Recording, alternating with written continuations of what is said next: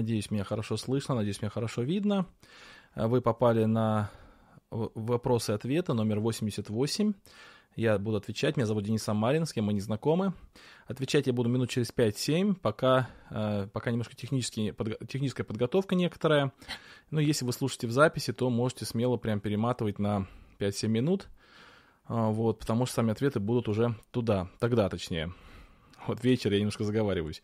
Ну и э, то, что я скажу сразу, это то, что я отвечаю на вопросы, которые пришли в телеграм-канале, а не на вопросы, которые э, вы здесь э, можете э, записать, потому что э, вопросы заранее пишутся в телеграм-канале. Если вы не находитесь в моем телеграм-канале, то можете подключиться туда, набрав в телеграме в поиске запрос служения Дениса Самарина и попадете вот как раз телеграм-канал. Я пока раскидаю ссылочки в свой телеграм-канал и в свой ВК.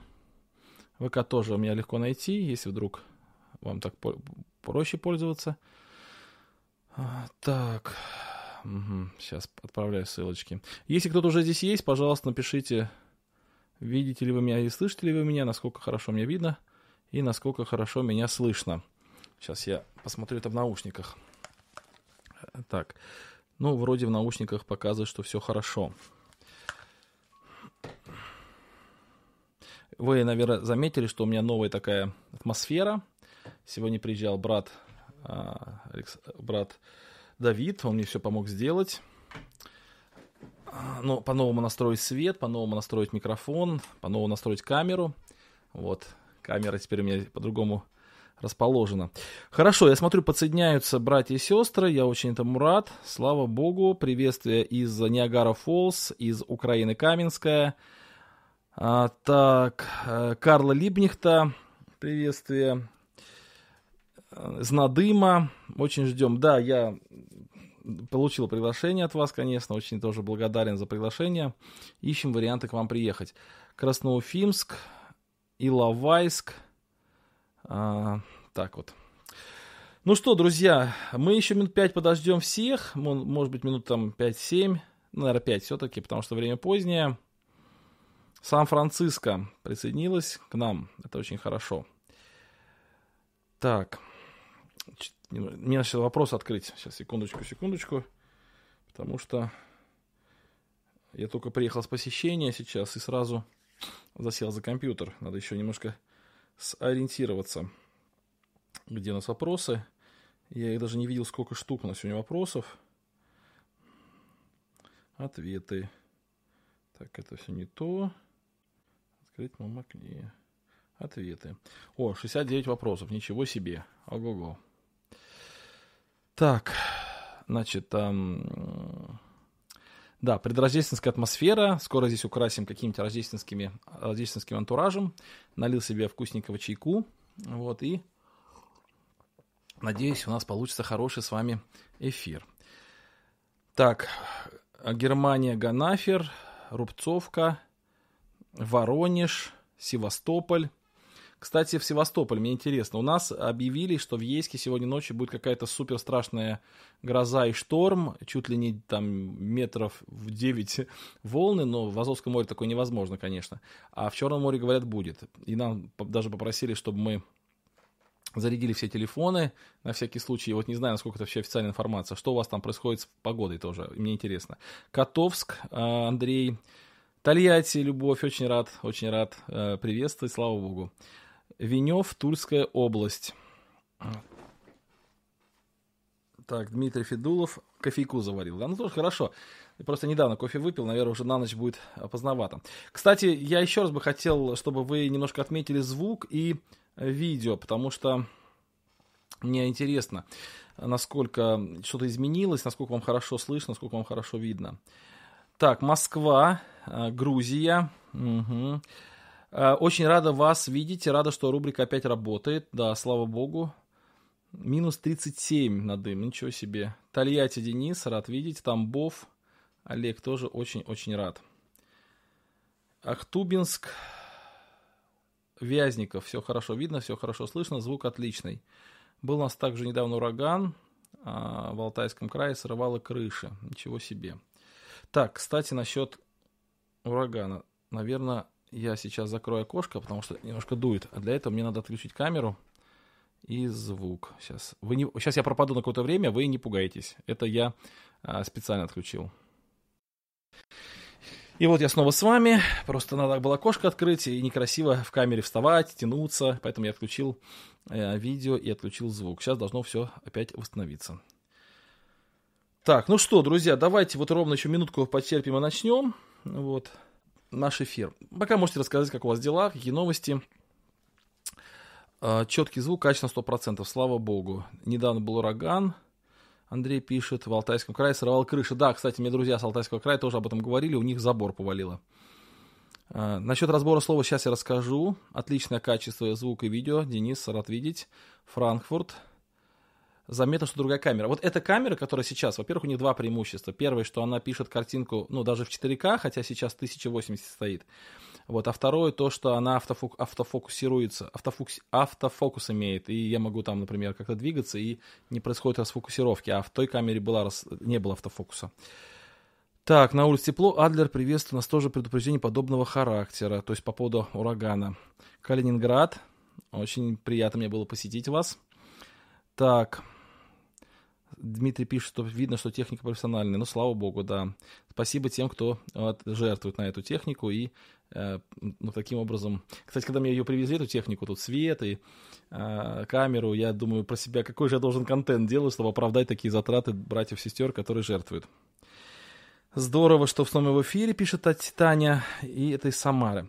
Ну все, друзья, давайте сделаем отсечку. Время 21.46, и в эфире выпуск номер 88 на Э, выпуск вопросов-ответов э, номер 88. Я довольно долгое время пропал из эфира, потому что у меня были поездки, и, к сожалению, у меня предстоит еще одна поездка, и следующей неделе я тоже буду занят, поэтому я решил сегодня выйти в эфир для того, чтобы, ну, хоть как-то напомнить о том, что рубрики существуют, и чтобы ответить на ваши вопросы, коих накопилось довольно много, целых 69 штук.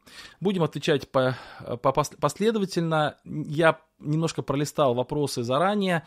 Некоторые вопросы я не понимаю, некоторые вопросы сформули, сформулированы довольно нечетко, поэтому такие вопросы для экономии времени я буду, э, буду пропускать. Вот. Ну и, так, и, и сегодня не так много-много времени у меня, поэтому думаю, что мы примерно часик, если раньше не отключится техника, часик мы с вами а, позанимаемся. Итак, первый вопрос, который я хотел бы вам, который мне задали, это вопрос, может ли быть такое, что возрождение свыше после крещения. А, мы на этот вопрос рассуждали как-то с пресвитер, на пресвитерском совещании, и э, ну, братья свидетельствовали о том, что такое, да, бывает, и такое бывает – в виде исключения. Конечно, практика наших церквей и евангельская практика заключается в том, что обращение человека к Богу, то есть покаяние, изучение э, учения Иисуса Христа и крещение – это такой один акт, который мы называем возрождение и изменение природы человека. Вот. Но иногда бывает так, что человек крестится по какому-то, возможно, по традиции, по желанию родителей, и в этом случае возрождение может прийти позже. Но мы не можем точно идентифицировать э, дату или время, когда произошло возрождение, но братья свидетельствуют, что такое бывает. На это нельзя рассчитывать, нельзя сказать, что это правильно, нельзя сказать, что это норма, но такое бывает. Вопрос стал так, бывает и такое? Да, такое бывает. Э, вопрос такой, Валентин задает, э, почему у нас в братстве считается, что замужняя женщина не может молиться без косынки, например, у себя дома? Ну, дело в том, что в вопросе ношения покрывала есть некие библейские утверждения, есть некая традиция. И вот э, то, что вот на, замужняя женщина не может молиться без, без косынки, это библейское утверждение. Написано, жена молящаяся, молящаяся или пророчествующая, она должна быть, у нее должны быть покрытые волосы. Это библейское утверждение. То есть здесь никаких нет, э, ну как сказать, разномыслий. То есть может быть разномыслие в других вопросах. Там, может ли, ну, должна ли вдова, например, носить покрывало, или, допустим, э, должна ли сестра всегда носить покрывало. Здесь еще кто-то может как-то что-то думать по-разному, по-разному, но э, вот по поводу того, если женщина замужняя и она молится, то она должна носить покрывало даже у себя дома, потому что так написано в Библии. Это очевидно, и здесь спорить очень с этим сложно. Так, идем дальше. Максим задает вопрос. Добрый день, посоветуйте, пожалуйста, толкование по книге Откровения И, желание, и желательно скажите, где можно купить, спасибо. На этот вопрос у меня всегда один и тот же ответ, я не знаю. Я прослушал достаточно много аудио толкований книги Откровения, я много прочитал, или точнее пролистал, э, не изучая подробно книг, ни одной из книг, ни, за, ни одной из толкований я не нашел э, не нашел такого, чтобы оно было убедительным, чтобы оно было логичным. Я считаю, что на данный момент времени ну, наверное, такого толкования просто нет. Хотя, конечно, я не все прочитал, не все выяснил, но мне считаю, я считаю, что неправильно, когда толкователи, они связывают книгу Откровений с текущими политическими событиями.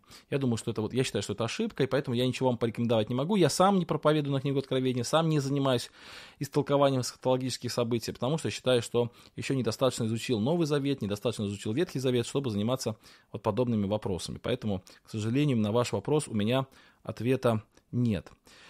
Так, э, не в качестве рекламы, пишет э, «Жизнь в глубинке», но все же модельку камеры скиньте, пожалуйста, после, конечно, в Telegram. Это Canon iOS 5. iOS, вот, iOS, так вот. Так, э, книга, она очень важна, книга Откровения, она очень нужна, но это как бы такая, знаете, вершина богословской мысли. То есть для того, чтобы подойти к книге Откровения, необходимо сначала хорошо изучить Новый Завет, потом хорошо изучить Ветхий Завет, и уже понимая саму идею Библии, идею плана спасения, уже увидеть книгу Откровения. Потому что книга Откровения, она написана в жанре, который для нас очень сложен. Это жанр апокалиптики. То есть для нас есть в Библии очень сложные жанры, например, жанр пророчеств. Это тоже сложный жанр, но он хоть как-то нам доступен. А вот жанр апокалиптики, он достаточно тяжелый, его нужно хорошо изучать. И поэтому, когда братья, ну еще, может быть, даже опытные, но недостаточно изучившие, э, начинают толковать книгу Откровения, они только все запутывают. Поэтому я сам не тороплюсь, вот сам не стараюсь э, не, не, не стать одним из толкователей книги Откровения, коих сейчас очень много. Так, э, пишет Роман. Приветствую вас. Во-первых, прошу прощения за то, что задавал несколько вопросов сразу, только с разных аккаунтов. Ну, у нас было такое правило, что один человек, один вопрос, но это правило сейчас существует. Ну и, видимо, кто-то из братьев и сестер обходили этот запрет, задавая с разных аккаунтов. Ну вот брат просит прощения, потому что, видимо, совесть, она все равно беспокоит. И э, слава богу за это. Э, как научиться избегать пустословия и шуток в своей речи, чтобы речь была содержательная и назидательная? Э, вопрос очень хороший. Я скажу, как я работал и работаю над своей речью. И эта работа, она состоит из трех частей. Первый – это анализ. То есть анализ своей речи. Вот, вот недавно совсем я говорил э, ну, одну большую речь, это был на семинаре в Воронеже, и в процессе вот своего выступления я сказал одну шутку, и вот в этот момент времени, когда я эту шутку сказал, меня кольнула совесть. То есть эта э, совесть меня осудила, потому что шутка была не очень уместная, и на грани, ну, ничего там пошлого, конечно, ни в коем случае, но все равно на грани какой-то такого, ну, может быть, осуждения. И поэтому это меня кольнула совесть, и я этот момент отметил. То есть отметил во время прям проповеди. Конечно, проповедь я не остановил, конечно, я продолжил, но вечером, когда я анализировал день, а я стараюсь анализировать каждый день вечерком, хотя бы минут 10-15 посвятить анализу, я вспомнил этот случай и подумал, что же было не так, вот что я сказал не так, почему это, почему кольнула меня совесть. То есть также и вы, вы анализируете свой, свою речь раз в день, старайтесь анализировать, а, где вы сказали что-то неправильно, что вы произнесли, с какой интонацией. И после того, как вы проанализировали, и второй момент, это вы вычленили ошибки, да, то есть вы подумали о том, как бы вы должны были ответить, или должны были сказать, или должны были отреагировать в том или ином случае. И третий шаг – это еще раз попытаться. То есть э, в следующий раз в подобной ситуации вы уже э, делаете так, как должны были делать. Опять, может быть, не получилось, опять анализ, опять э, предложение вариантов, опять вот э, попытка, да, вот это правильно и хорошо. То есть любая, любая абсолютно наша деятельность, она должна анализироваться, потом э, предлагаться какие-то новые варианты, исправления ошибок и попытка заново это делать. Ну, в том числе и с речью. Мне, например, очень помогает. Очень помогает такой вариант. Так, идем дальше. Елизавета спрашивает, «А может ли христианин ходить к психологу или псих, психотерапевту, пить антидепрессанты, по рекомендации врача. Как на это смотрит Библия? Ведь нервная система это тоже здоровье, и за ней нужно следить. Когда у нас болит зуб, мы, мы идем к врачу, а нервная система многоточие. Многие смотрят на этот вопрос очень критично, хотелось бы узнать ваше мнение. А, Елизавета, ну, в вашем вопросе сразу видно ваше отношение. То есть вы как бы уже в вопросе пытаетесь оправдать посещение психо- психолога психотерапевта.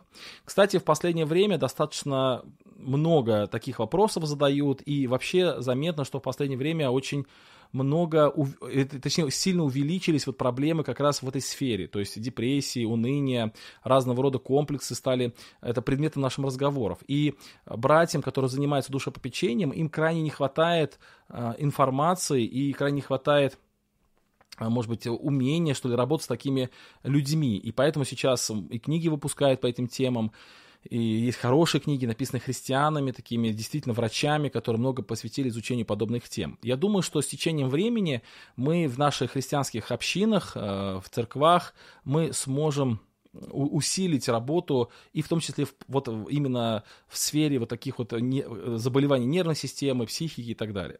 Что же касается конкретно вашего вопроса, то я скажу, что увлекаться или спешить обращаться к психологам или психотерапевтам не стоит, особенно не стоит быстро соглашаться на прием антидепрессантов, даже если их прописал врач, то есть э, лучше всего, конечно, э, относиться к этому вопросу с большой осторожностью. И э, самое правильное это обращаться сначала к пресвитерам церквей. Может быть, ваш пресвитер не может помочь в силу малоопытности, но есть другие служители, которые могут вам помочь. Тем не менее, я уверен в том, что существуют случаи, особенно запущенные случаи, особенно тяжелые случаи, которые требуют вмешательства специалиста, и в том числе медикаментозного вмешательства тоже.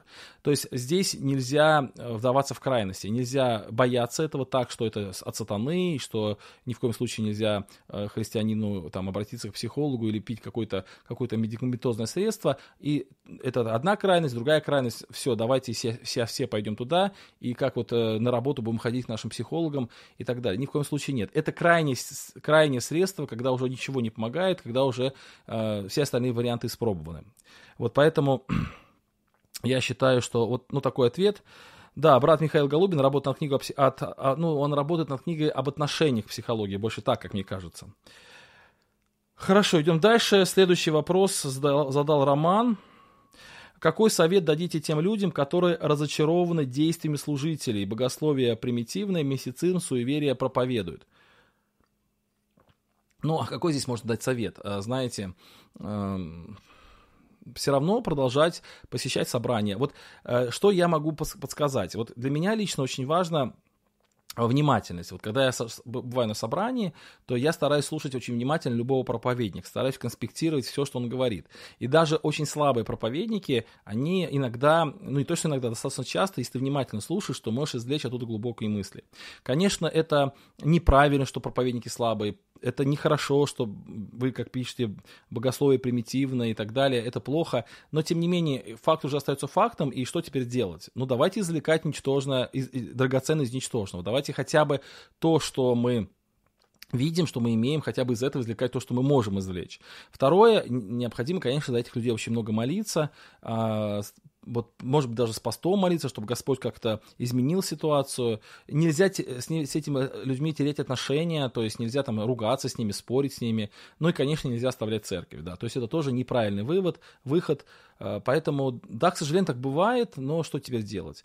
Нужно молиться, и, может быть, если вы сможете стать хорошим проповедником, или, может быть, допустим, вы могли бы человеку стать хорошим проповедником, купите ему книжку хорошую, посоветуйте какой-то курс для того, чтобы он мог пройти. Может быть, этот человек обременен какими-то финансовыми там, проблемами, там, работает очень много, большая семья, может, ему трудно готовиться к проповеди. Подумайте, что вы можете сделать э, для того, чтобы э, для того, чтобы вот, помочь в этой ситуации. И вот Дмитрий тут добавляет, и я тоже об этом хотел сказать, что Спержин покаялся от примитивной проповеди. То есть, действительно, если даже проповеди очень простые, в какой-то мере примитивные, это не значит, что не может действовать Дух Святой.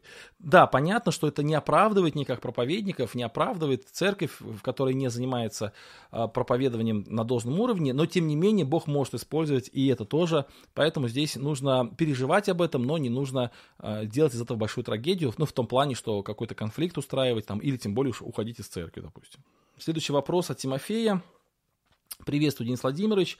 Божьих благословений сил в вашем служении и труде для него. У меня такой вопрос. Когда читаю Слово Божие утром, то пью кофе или чай, иногда с булочкой или каким-то печеньем, то есть такой легкий завтрак. Задумался и захотел спросить вашего мнения, допустимо ли такое при чтении Библии, влияет это негативно на благоговение перед Святым Писанием.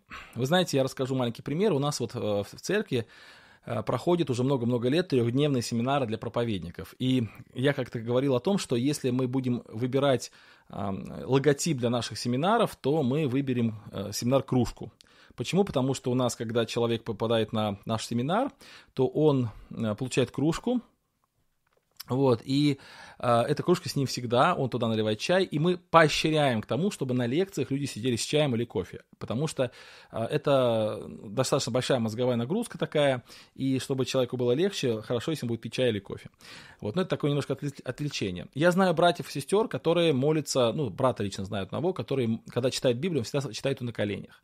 Вот он считает, что Библию надо читать только на коленях. Нормально это или нет? Но он считает это нормальным. Большинство братьев и сестер не читают на коленях, читают читают, сидя за столом. Я чаще всего читаю Библию утром, когда у меня рядом тоже стоит чашечка кофе. То есть для меня это важно и для меня это хорошо. Поэтому я считаю, что поступайте так, как позволяет вам ваша совесть. Я никогда не читаю Библию с едой, потому что можно испачкать страницы Библии и думаю, что как раз вот еда это то, что а, может доставлять опасность нашей Библии. А кофе, чай ну, чаще всего ни, никакой опасности не предоставляют, поэтому я, я в своей жизни не просто допускаю, для меня это прям здорово, потому что это такое, знаете, утреннее время, чашечка кофе, Библия, это прям очень здорово. Поэтому я ничего плохого здесь не вижу. Но каждый поступает под удостоверение своего ума в этом вопросе. А, Юлия спрашивает, вопрос по выпуску о книге «От отца к сыну». Что делать, если нет этого жизнелюбия, уверенности в жизни, чтобы дать ребенку такое важное ощущение безопасности, оптимизм, любовь, к жизни? Есть, есть ли счастье и мотивация действительно в ребенке? Как изменить себя? В каком направлении двигаться? Что посоветуете? Какую литературу на эту тему? А, Юлия, к сожалению, я ничего тоже не посоветую, потому что вот такие вопросы слишком сложные. Это то же самое, как вот если вы обращаетесь к врачу и по телефону и говорите, вот у меня нога болит, что вы мне посоветуете? Ну, конечно, если человек шарлатан, если он не настоящий настоящий врач, он тут же вам посоветует какие-нибудь БАДы или какие-нибудь припарки или еще что-нибудь. А если профессиональный хороший врач, он скажет, что надо сдать анализы, что надо сначала пройти обследование, только потом что-то посоветует. Кстати, таким образом отличается профессионал в любой деятельности от э, шарлатана или такого профана или человека, недавно ставшего э, заниматься этой деятельностью, человек, который профессионал, он никогда не спешит в сложных вопросах давать простые ответы. То есть вот такое редуцирование, редуцирование ситуации, то есть упрощение ситуации, это вот свойство какого новичка. Вот. Поэтому э, вот ваш вопрос то же самое. Почему у вас нет жизнелюбия? Почему нет вот этого ощущения, вот, которое вы пишете? В чем причина? Может быть, надо с вами ну, поговорить. Может быть, у вас какие-то есть неправильные вообще ну, понимания жизни. Может быть, какие-то проблемы. Я не знаю. Мне очень трудно сказать. Я советую, конечно, вам э, ну, обратиться к опытному душепопечителю. Ну, а если говорить о книгах, есть прекрасная книга, я очень ее люблю и рекомендую. Я несколько раз о ней, уже говорил. Эта книга называем, называется «Выбираем любовь». И вторая книга «Выбираем счастье». Это три христианских э, э, таких врача написали. Они сами имеют клинику, как раз клиника по работе с таким психологическим здоровьем, с людьми. Они очень много описывают разных советов, хороших, глубоких советов. Э, то есть, если когда вы наберете в интернете «Выбираем любовь», то вам может выдать, выдать другую книгу, светскую совершенно. Не надо. Обратите внимание, это именно христианская книга. Вот это хорошая книга. Вот, э, поэтому ну так вот. В общем, попытайтесь именно эту книгу найти. Ну а вообще, вообще такие сложные вопросы, как вы задаете, их нельзя решать очень быстро. Э, так, Наталья спрашивает, ну я обычно не отвечаю на вопросы из чата, ну, к сожалению, потому что очень много, вот вы задаете вопросы в чате, и вопрос, который вы задали, меня очень интересует, и это вопрос про второе пришествие Христа и евреев, но все-таки я не буду уходить от своего правила, я отвечаю на вопросы, которые пришли через Телеграм, я давал объявление сегодня днем, много вопросов пришло, было бы несправедливо э, пренебречь теми вопросами, которые пришли заранее. Простите, пожалуйста. Итак, следующий вопрос, номер 9 по счету, если не ошибаюсь. Елисей спрашивает, недавно захотелось разобраться в учении о церкви, что может называться церковью, какие ее обязательные атрибуты, может ли церковь перестать быть церковью. Вопросы сложные, я не прошу сейчас отвечать на них, но вы не могли бы посоветовать какие-нибудь книги или лекции на эту тему, заранее спасибо. А, кстати, недавно у нас был такой интересный инцидент, то есть Антоний Дулевич, есть такой миссионер, он взял мои вопросы-ответы и сделал из них такие небольшие выдержки и скомпоновал их, ну, как бы не то чтобы исказил, нет, просто скомпоновал и сдал некоторые комментарии на эту тему, а он православный миссионер. Вот, и в, этом, в этих комментариях он ну, подверг там, сомнениям, что ли, мое утверждение, которое я высказал и э, предложил мне э, с ним диспут. Я сначала отказался, ну, потому что мне показалась его манера ведения разговора достаточно немиролюбивая, так мягко скажем. Но, тем не менее, потом по настоянию некоторых наших посредников все-таки э, э, я согласился с этим на этот диспут, и как раз диспут будет, будет посвящен именно вопросу, что такое церковь, и вообще как понять, вот баптист это церковь, или это какая-то просто организация, православная это церковь, или это какая-то просто организация, да. Ну, вот такой вот вопрос. Э, диспут состоится где-то в начале декабря, ну, в связи с моими поездками такими активными, не получилось это сделать быстро, вот, мы, мы будем об этом говорить. Но вот есть разные подходы к этому вопросу. Вот подход православных, он таков, что они считают, что церковь это а, ну, такое сообщество людей или сообщество ну, христиан, которые объединены одной верой, верой апостольской, именно верой, связанной с, с апостолами, и плюс и, име, э, имеют э, епископа, рукоположенного через, через череду вот таких вот других рукоположений, хератоний так называемых. Вот, и, то есть церковь может называться только то общество, у которых есть преемственность рукоположения и преемственность веры, вот так два условия. И э, они считают, что все остальные как бы сообщества не могут являться церковью, если они не могут вот доказать свою вот эту преемственность. Евангельские церкви с этим не согласны. Не согласны, считают, что а, вот эта преемственность рукоположения, она не обязательно должна быть для того, чтобы церковь оставалась церковью. И в нашем понимании, что церковь а, называется церковью, если она имеет преемственность веры апостолов.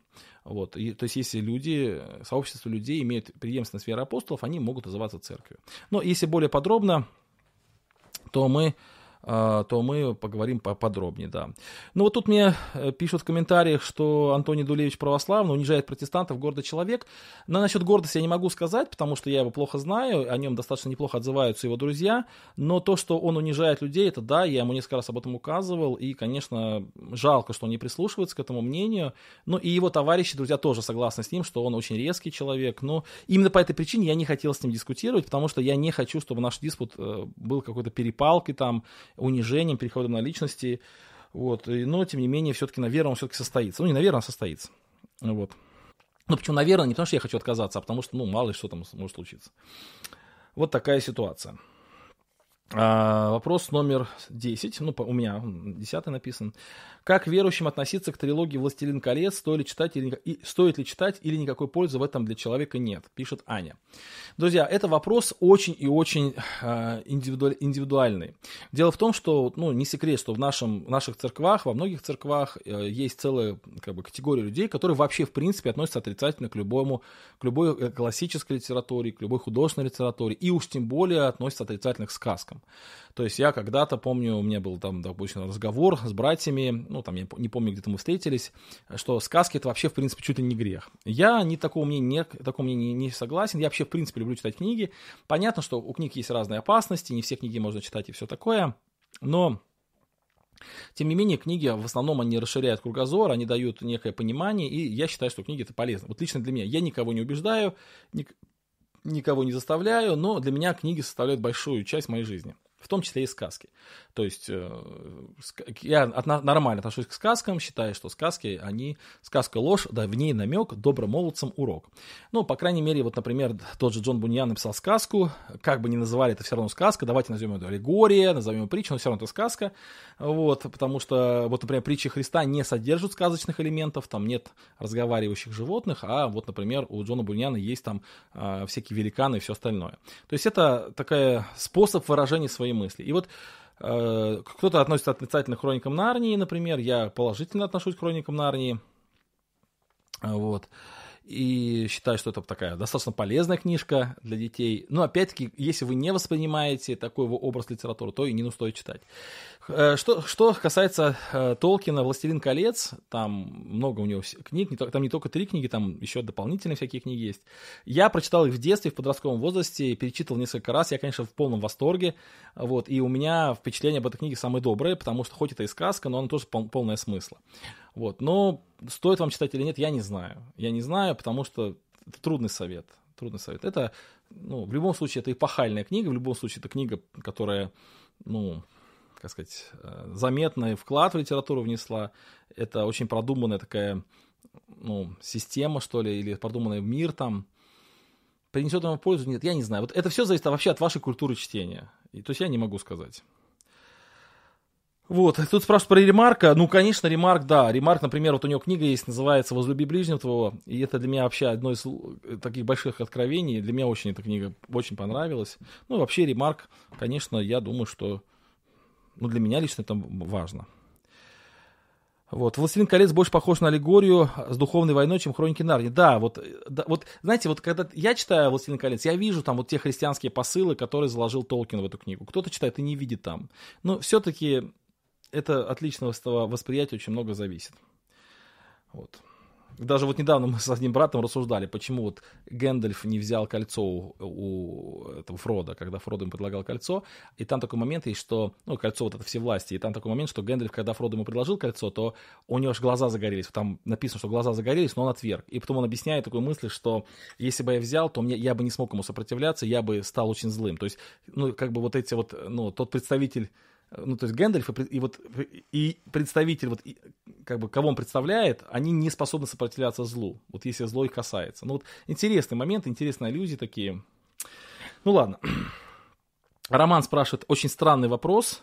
Я, наверное, э, этот вопрос, ну, пропущу, потому что я не знаю вообще, что что тут имеется в виду. Мама непослушна, что делать в такой ситуации? Роман, я не буду отвечать на ваш вопрос, потому что я не знаю, сколько вам лет. Если вам 9 лет и мама непослушная, то, наверное, все-таки надо, чтобы э, выслушались маму. Если вам 25 лет, то что значит мама непослушная? То есть надо конкретизировать вопрос. Вот. Так вот. Ну, Дмитрий пишет, что читать можно, не увлекаться. Да, конечно, сто процентов. На какое число намечен диспут с Антонием, я пока не могу сказать, попозже. Вот, попозже. Э, скажу попозже. Но ну, в любом случае в начале декабря, ну, где-то до 15 декабря. То есть это связано с моими поездками, и ну, нужно еще немножко подготовиться же. Так, Павел спрашивает, э, пожалуйста, прокомментируйте или подтвердите, или возразите. Ну, там цитируется достаточно большой текст – книги Откровений, книги Иезекииля. Потом вопрос. Есть теория, что во время войны ангелов были ангелы или духи, которые не поддержали воинство Божие, но и не встали на сторону дьявола. И духи этих ангелов Бог вселяет в человека и, дав ему свободную волю, дает возможность ему выбраться, ну, выбора так, и так далее. Я не могу найти аргументов э, в Слове Божьем, чтобы отрицать или подтвердить эту теорию. Поэтому хотел бы услышать. Вот смотрите, здесь очень важный момент. Вот вы пишете, я не могу найти аргументов на основе Библии, чтобы отрицать или подтвердить эту теорию. Вот я вам сейчас скажу такую теорию. Вот в космосе где-то летает говорящий фарфоровый чайник. Вот попробуйте эту теорию опровергнуть. Вот попробуйте ее опровергнуть. Вы не сможете опровергнуть эту теорию. То есть даже если вы полетите в космос и скажете, мы летали в космосе, и там нет э, говорящего фарфорового чайника, я скажу, вы просто не весь космос облетели, и поэтому не все там видели.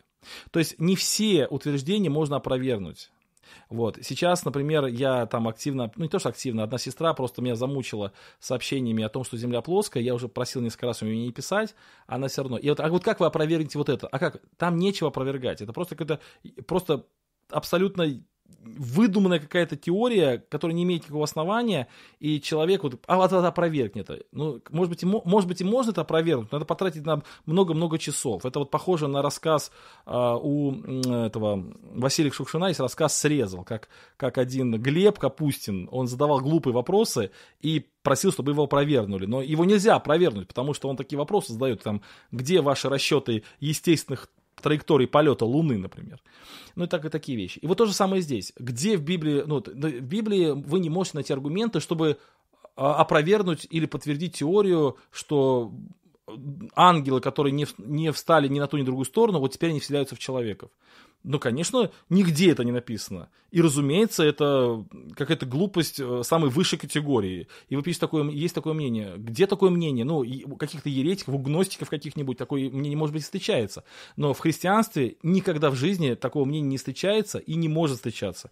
И это мнение даже рассматривать не надо. То есть это то, что ну, совершенно не согласуется со Священным Писанием. Так, идем дальше. Роман пишет. Приветствую. Как вы понимаете, что такое смы- духовный смысл Слова Божьего? Есть прямой текст, есть аллегорическое понимание текста. Что такое духовный смысл? Опять-таки, я не знаю, что вы имеете в виду под духовным смыслом, но сейчас, в последнее время, я почему решил на этот вопрос все-таки ответить, а не пропустить его? Потому что я на него отвечу в контексте тех размышлений, которые сейчас активно э, ну, возникают на разных форумах и ну, вообще в среде проповедников. Вот. А может быть, может быть, я не совсем на ваш вопрос отвечаю, потому что вы не конкретизируете, что такое духовный смысл, я не совсем понимаю, что за вопрос. Но э, то, что вы пишете, есть аллегорическое понимание текста и есть прямой текст, а есть духовный смысл, вот дает мне какое-то направление ответа на ваш вопрос. Дело в том, что э, считается, что есть как бы два способа понимания Священного Писания. Первый способ – это прямое понимание, когда вот прям как написано, так и ты понимаешь. И второй способ – это аллегорическое понимание. И э, те сторонники, которые за такой прямой способ, э, такое буквальное понимание чтения Священного Писания, они э, как бы отрицательно относятся к тем, кто аллегорически трактует Священное Писание. Но дело в том, что это не два существующих способа. Есть и третий способ, и более того, второй способ аллегорический – это, конечно, способ э, недопустимый для прочтения Священного Писания, потому потому что аллегория, она открывает врата человеческим фантазиям. То есть в аллегорию можно ну, внедрить все, что угодно. То есть, да, вот греческую философию, свои собственные домыслы, какие-то э, современную повестку, которая вот сейчас э, актуальна в аллегорию можно все что угодно внедрить, да, и это никакого предела здесь нет. Но и буквальное прочтение текста Священного Писания не открывает и глубину. Более того, сторонники буквального прочтения, они иногда попадают в тупик, потому что в Ветхом Завете, например, или в Новом Завете, или в книге Откровения, есть некоторые вещи, которые буквально понимать просто невозможно. И в этом случае они говорят, но если мы не можем понимать э, буквально текст, вот тогда мы его трактуем аллегорически или как-то еще. Но в этом случае возникает вопрос, а кто определяет, что можно понимать буквально, а что нельзя понимать буквально?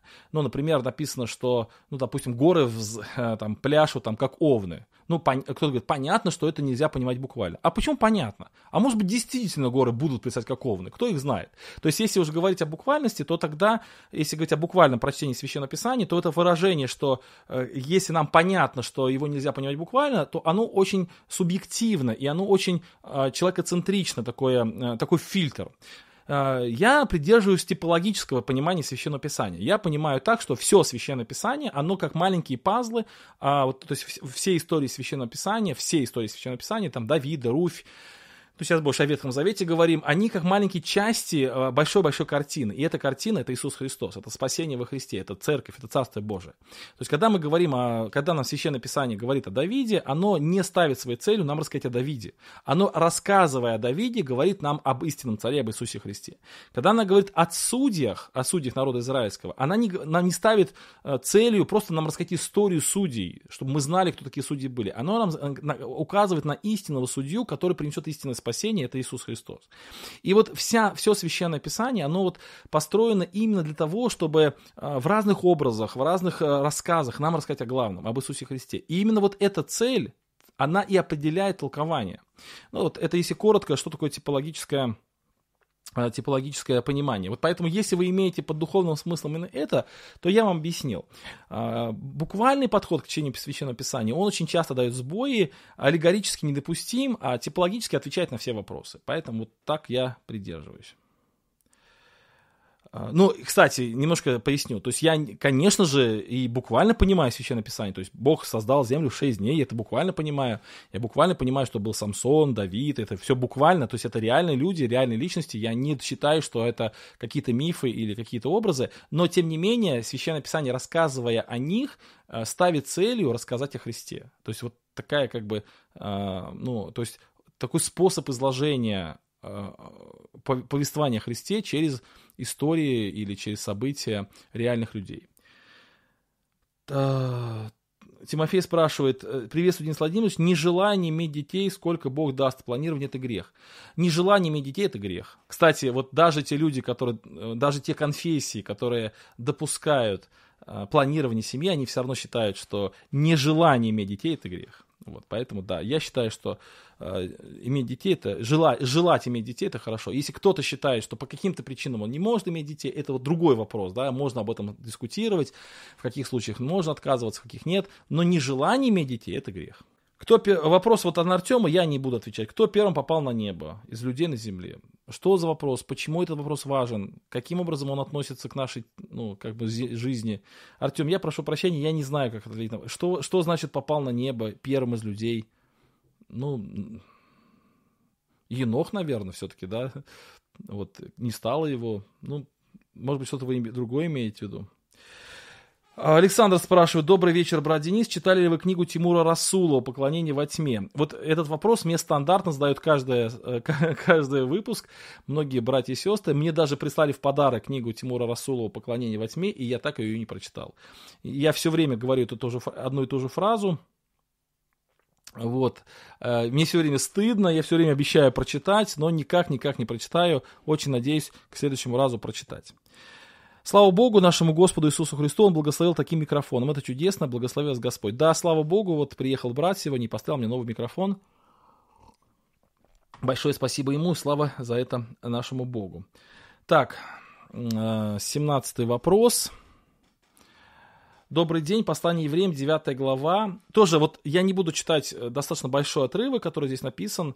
И э, там в конце этого отрывка написано, Эм, кольми пачи Бог, кто кольми пачи кровь Христа, который Духом Святым. И вопрос, кольми пачи кровь Христа. И знак вопрос.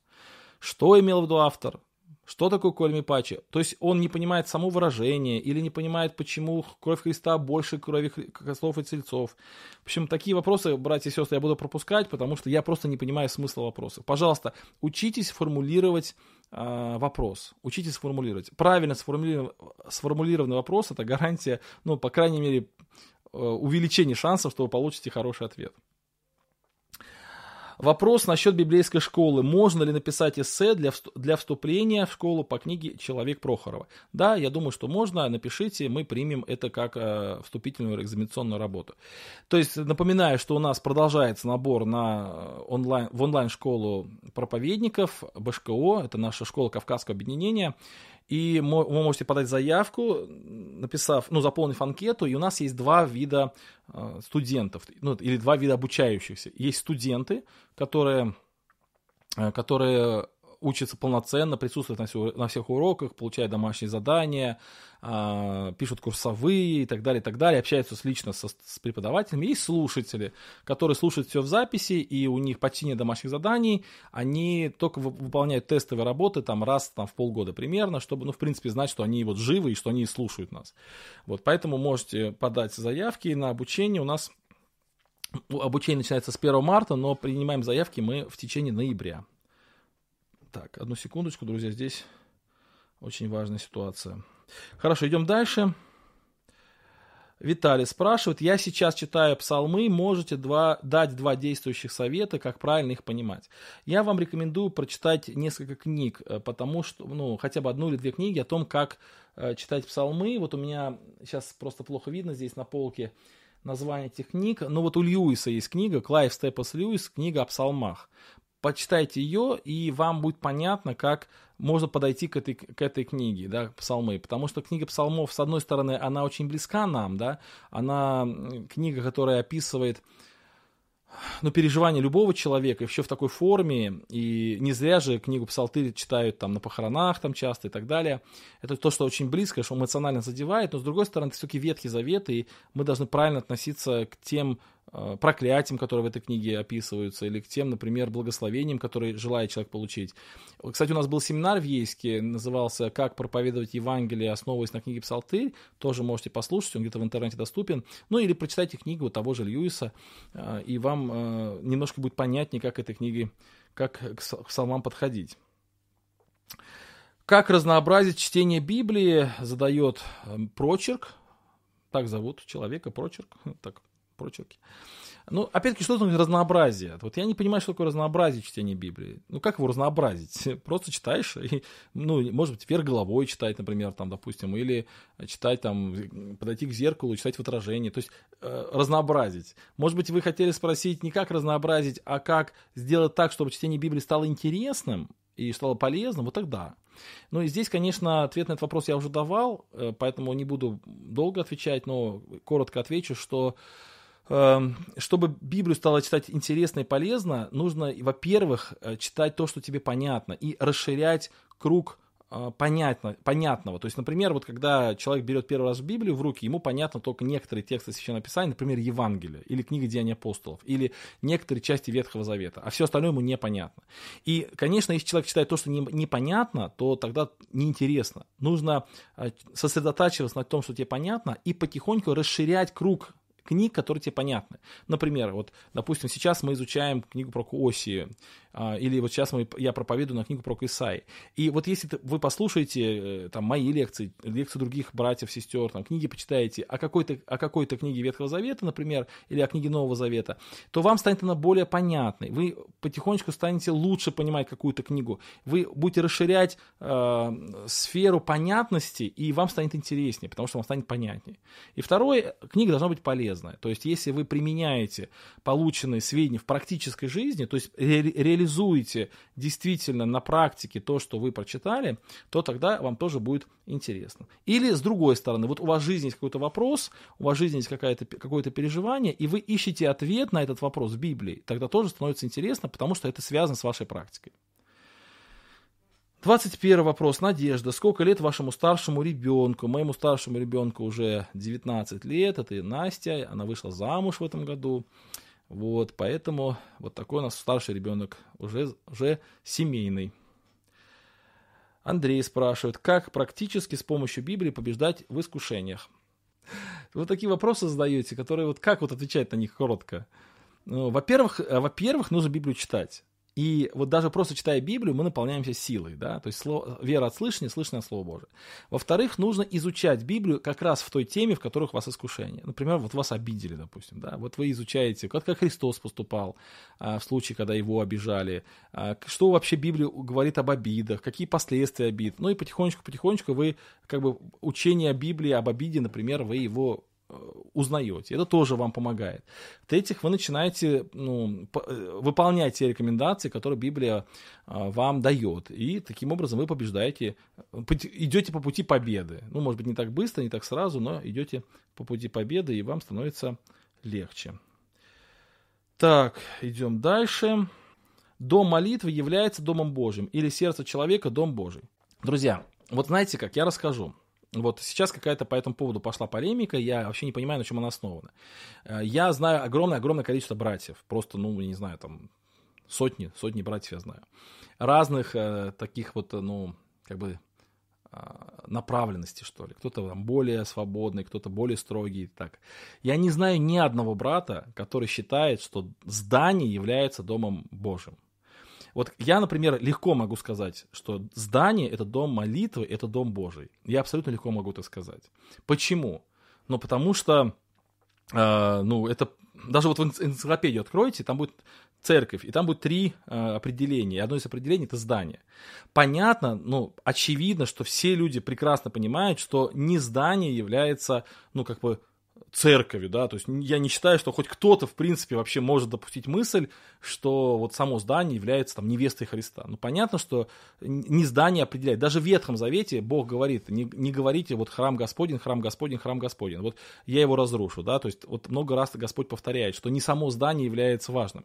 Но с другой стороны, сказать, что, ну, дом молитвы это просто здание, которое вообще, ну, просто здание, да, давайте вот, а, вот, меня такой вопрос вот к вам лично, э, ну, к любому человеку точнее. Вот представьте, вы пресвитер церкви, вам пришел сосед и говорит, слушай, друг, у меня вот э, свадьба завтра, вот, у нас гостей там, мы накупили водки, вина там, пригласили танцоров, а у нас не хватает лавочек. Дайте вот с вашего дома молитвы лавочки. Дадите? Конечно, нет. Никто не даст. Ну, в здравом уме никто не даст. Почему? А что, это какие-то особые лавочки? Мы скажем, так это же лавочки дома молитвы, мы же не можем дать. А что, дом молитвы это что, какое-то сакральное место? Да вроде нет. То есть понятно, что в нашем обиходе мы, разумеется, говорим, мы пойдем в церковь, имея в виду дом молитвы, имея в виду просто здание. Но при этом, конечно же, никто не понимает, что это какой-то, ну, особо, особо, особо такой, знаете, прям, вот когда, ну, то есть когда Библия говорит о церкви, она говорит именно о здании. Но мне кажется, это какой-то надуманный конфликт вообще. Я, я не вижу, что, ну, что есть в этом какая-то проблема. Вот, поэтому я, вот я говорю, что я общаюсь с разными братьями, и я не знаю ни одного брата, который бы, вот э, всерьез мог думать, что вот здание это вот действительно дом Божий. Но в то же время э, это действительно Дом Божий, потому что, ну, не надо в здании, например, сейчас устраивать, ну, я не знаю, там, какие-то вот, ну, не, не светские там какие-то мероприятия. Ну, прям такие вещи. Вот. Тут какие-то вопросы задают. Сейчас, секундочку. Хорошо, Виктор спрашивает, дом молит... Опять, Виктор то же самое, просто повтор, повтор вопроса. Будете ли вы отправлять, спрашивает Дмитрий, материалы на канале БШКО МСЦ? Наверное, вы имели в виду не отправлять, а обновлять. Да, будем. Мы сейчас вообще занялись э, созданием нашего сайта, нашей школы, и мы канал тоже будем э, обновлять обязательно, конечно же, да. Как, отно... как относиться, если запрещают общаться с вашим братством, ставят всякие препятствия? Ну, вы знаете, тоже сложный вопрос. Конечно, я не совсем понимаю, какой смысл так делать и почему люди так делают, но я думаю, что вам нужно узнать причины, почему кто-то запрещает общаться с нашим братством, а, почему ставят препятствия, и уже на основании вот этих причин вам при, при, надо принимать самим решение, потому что, ну так вот, от, ну, тоже отвечать, не зная ситуацию, мне очень трудно что-то сказать. Если это какая-то ревность такая по плоти, да, вот, ну, наверное, не очень хорошо это здание построено для Господа является Домом Божьим. Вопрос, да, такой вот, ну, возвращаясь к этой теме. Ну, в какой-то степени да, в какой-то нет. Вот все зависит от того, что мы вкладываем. Ну, знаете, вот я еще раз хочу вам подсказать, вот существует ли вообще проблема такая? Вот я говорю, вы знаете, братья и сестры, вот у нас сегодня, я, я вот вышел вечером на улицу и смотрю, звездочка зажглась. Вот я правду сказал или ложь? Вот звездочка зажглась или нет? Ну, кто-то скажет, Денис, ты обманываешь, ты обманщик, а всякая неправда есть грех. Звездочка не зажигалась, она всегда горела. Это просто атмосфера. Она там потемнела, там солнце скрылось, там, да, вот, и тогда звездочка стала видна. Она не загоралась. И звездочка, и солнце, на самом деле, не село никуда. Оно также продолжает на, находить, находиться на небосклоне, просто земля повернулась. Ну, то есть мы же так не разговариваем. Мы же говорим, звездочка зажглась, солнышко село. Мы так говорим. Мы говорим, дом Божий, церковь, ну, дом молитвы это дом Божий. Мы так разговариваем, это обиходный язык. Никто никогда туда не вкладывает более серьезного смысла. Но если богословски говорить, то, конечно, дом Божий это церковь. Это даже не наше сердце, это церковь. Вот, это Дом Божий, написано Дом Божий, который есть церковь. Ну, в смысле, вот, э, собрание верующих людей. Вот. Я, я еще раз говорю, когда вот я это услышал, вот эту, ну, как бы сказать, эти разговоры, я думаю, что это какой-то надуманный конфликт. Вот я не понимаю вообще, в чем он есть. У Михаила Голубина была лекция «Дом, Бож... Дом молитвы – это не Дом Божий». После этого видео полемика... А, вон в чем дело. А, все понятно. Ну, вот. Понятно. Короче. Ну, я думаю, что... я, думаю, я думаю, откуда ветер дует. Ясно. Значит, а, Александр спрашивает, во сколько лет вы женились? Расскажите, пожалуйста, историю любви. Я женился в 20, ну, почти 6 лет, 5, 25 было, и там буквально через короткое время мне день рождения был, через меньше месяца. Вот, но историю любви не буду рассказывать, я где-то уже рассказывал, где-то записано, это такая длинная, длинная история. А, так, почему вы не любите Инстаграм?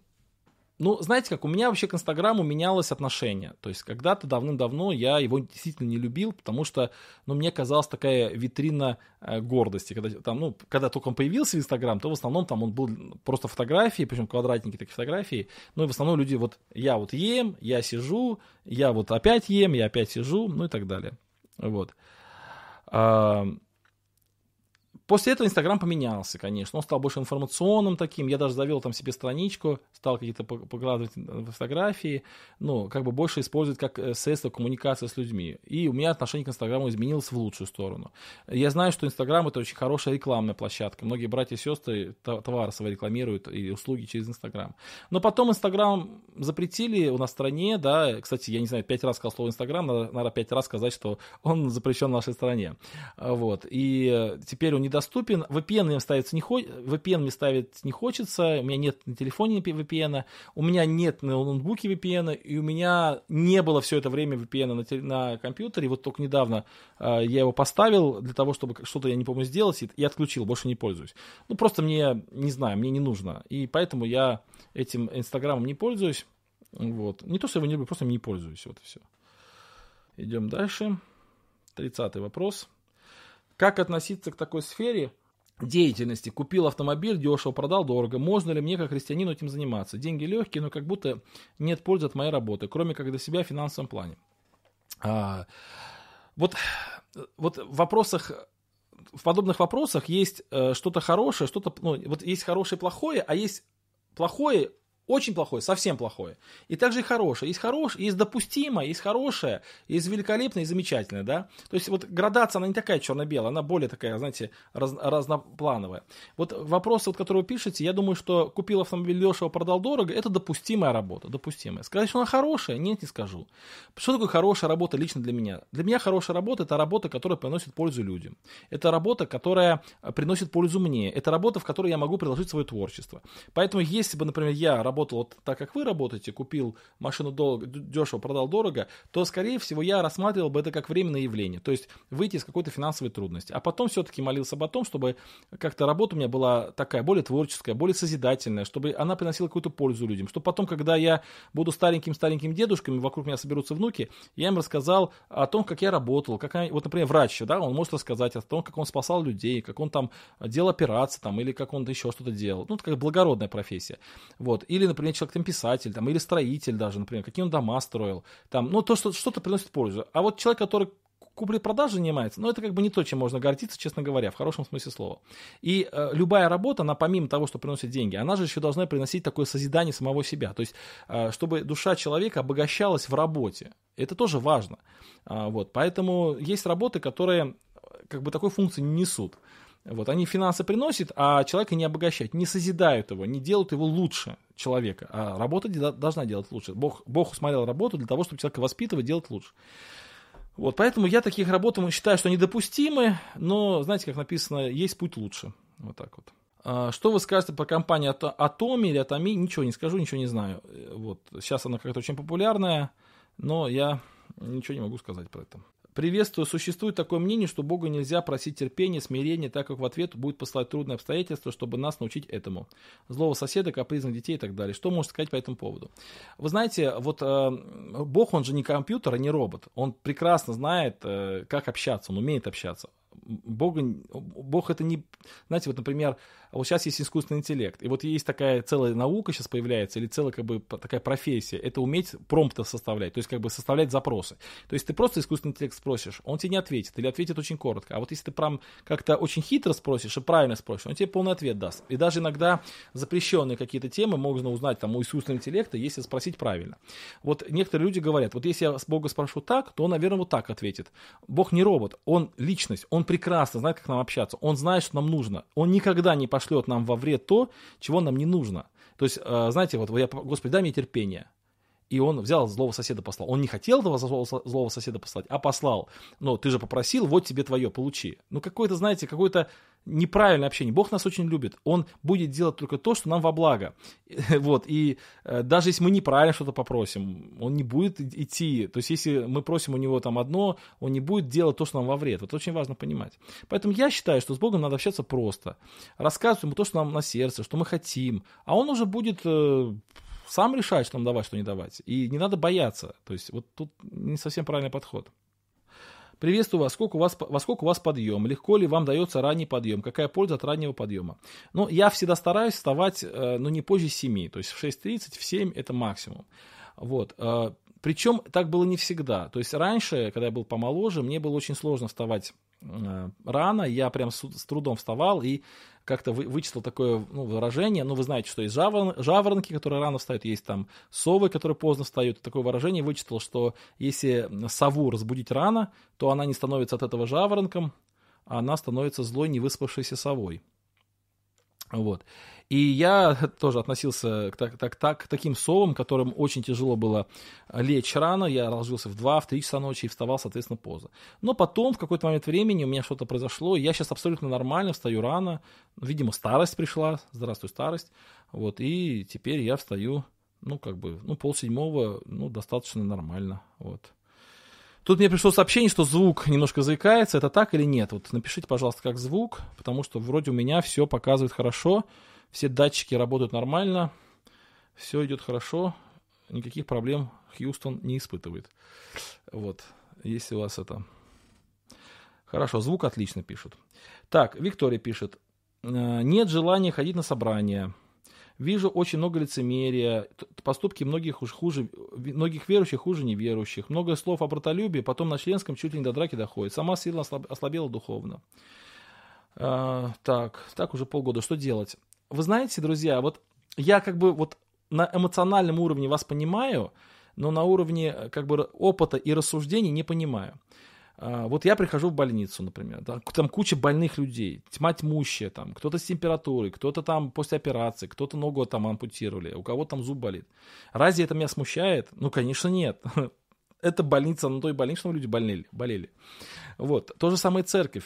Я вообще не понимаю, неужели мы считаем, что в церкви должны быть хорошие люди? Да, вообще любая церковь переживает разные периоды. Бывает церковь переживает период подъема такого, знаете, когда все хорошо, там дружеская атмосфера, никаких проблем нет, все друг друга любят. Потом эта же самая церковь переживает периоды какого-то духовного спада, не падения, спада, когда какие-то проблемы появились, какая-то, может, семья вредная завелась там, или, может быть, там, я не знаю, еще что-нибудь. Потом опять будет. То есть мы должны быть, ну, друг любит во всякое время, но мы ходим в церковь, во-первых, не потому, что там хорошие люди, во-первых, не поэтому мы ходим в церковь. Вот. Это первое. Мы ходим в церковь, потому что мы хотим там получить здоровье свое, духовное здоровье. Мы хотим, хотим там вылечиться духовно, поэтому то ходим. А не потому, что там хорошие люди. Там такие же люди, как и мы, да, такие же бедолаги, как и мы. Вот, и мы вместе с ними ходим к, к, к врачу, который нас исцеляет. Это первое. А второе, что эти же самые люди могут нас ну, через какое-то время выручить, они могут измениться, они могут стать нашими лучшими друзьями. И в-третьих, и в-третьих, все-таки, когда вот так вот говорится, что вот там в церкви нет любви и так далее, это немножко преувеличено. То есть, возможно, у вас сейчас такой период, когда вы все гипертрофированно воспринимаете. А, ну, может быть, вас кто-то огорчил и обидел, но это не значит, что все такие. И не значит, что этот человек, который вас огорчил и обидел, всегда такой. Вот, поэтому я не думаю, что это так. Ну и в-четвертых, ну, если в церкви нет любви, но в церкви есть вы, вы же можете оказать любовь. Поэтому так, такие переживания есть у всех, я вас эмоционально очень хорошо понимаю, но все равно нужно это преодолевать как искушение. Кевин, привет, Кевин, кстати, рад тебя видеть, э, спрашивает, когда было Рождество, волхвы пошли в Иерусалим, возможно ли, что их туда отправили на проверку? Так как они пришли из, пар, из Порфирии, враждебного государства. Я не думаю так. То есть как шпионы, да? Нет, я не думаю. Я думаю, что это люди, которые ждали исполнения пророчеств, которые они получили еще через Даниила, который жил в Вавилоне, да? И они ждали, и они, это, это пророчество исполнилось, и они пришли и поклонились младенцу. Я не думаю, что это были какие-то шпионы, которые пытались э, выяснить э, вот э, какие-то тайны, тайны этого государства. Сколько у нас уже времени? 22.42 московского времени. Сколько мы уже час с вами, да, разговариваем? Или сколько по времени? А, час 07, да, эфир идет. Скоро будем заканчивать, хотя вопросов только половину. Алена спрашивает. Если человек инвалид и не может работать, а неверующие родственники зарабатывают шарлат, шарлатанским или неправильным путем, грех ли, брать, грех, грех ли у них брать деньги на еду, дорогое лечение, необходимые вещи или ремонт? Я считаю, что не грех. Но поступать нужно по своей совести, но нас не должно сильно интересовать происхождение денег. Ну, конечно, если нам конкретно сказали, вот слушай, вот знаешь, я вчера вот ограбил магазин, и вот ты вот я вот ограбил магазин, и вот теперь я хочу тебе дать деньги. Конечно, тут не стоит участвовать в этом. И не стоит брать. Но если мы не знаем, ну так, ну как бы догадываемся, что человек занимается там каким-то, может быть, трудом не очень честным, или там на работе взятки берет, а потом нам предлагает помощь, ну, здесь, здесь, здесь вот слишком сложно к этому подходить. Поступайте по своей совести, в зависимости от того, что вы знаете и как вам совесть подсказывает. Но в принципе, как бы не наше дело разбираться, где там люди деньги берут. Вот. Идем дальше. 37 вопрос. Стоп, стоп, стоп. Ага. Ну, вопрос такой. Э, Адама и Еву Бог сотворил бессмертными, или они стали, или они вследствие совершения утратили бессмертность?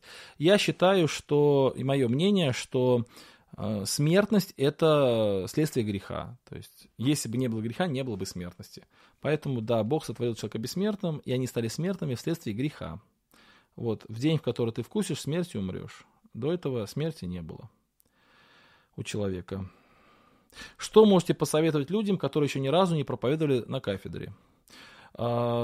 Спрашивает Богдан. Ну, я так понимаю, что речь не, не идет не о всех людях, а вообще о братьях, которые хотят проповедовать. Ну, во-первых, я бы посоветовал избрать в церкви наставника, какого-то опытного проповедника, к которому подойти и сказать, брат, я хочу проповедовать, можно я буду проповедовать по твоим кураторствам?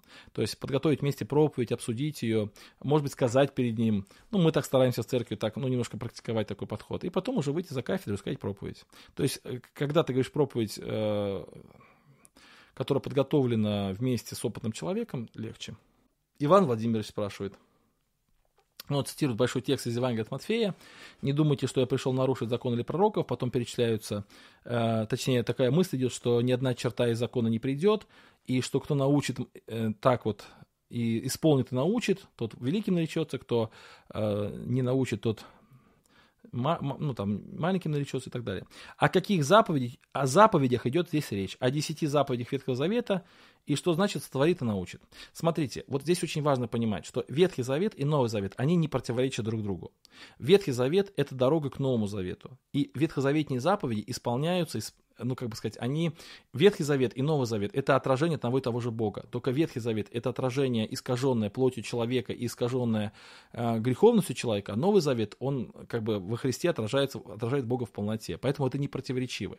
И поэтому Христос, говоря о заповедях блаженства, блаженны, блаженны, блаженны, он в этих заповедях как бы включает весь Ветхий Завет.